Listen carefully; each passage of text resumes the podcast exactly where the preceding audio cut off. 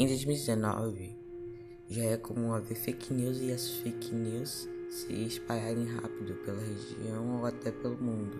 Mas em 31 de dezembro, houve o primeiro caso de Covid-19 na China, na cidade de Wuhan, e a partir daí a doença se espalhou para o mundo todo, para o mundo todo. Quando as pessoas, quando as pessoas aqui no Brasil começaram a ficar de quarentena no Brasil, tinha mais ou menos uns quatro casos na época aqui no Brasil. Mas junto com o Covid veio as fake news.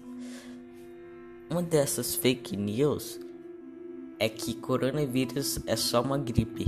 Coronavírus é diferente de uma gripe porque coronavírus e gripe são não são da mesma família.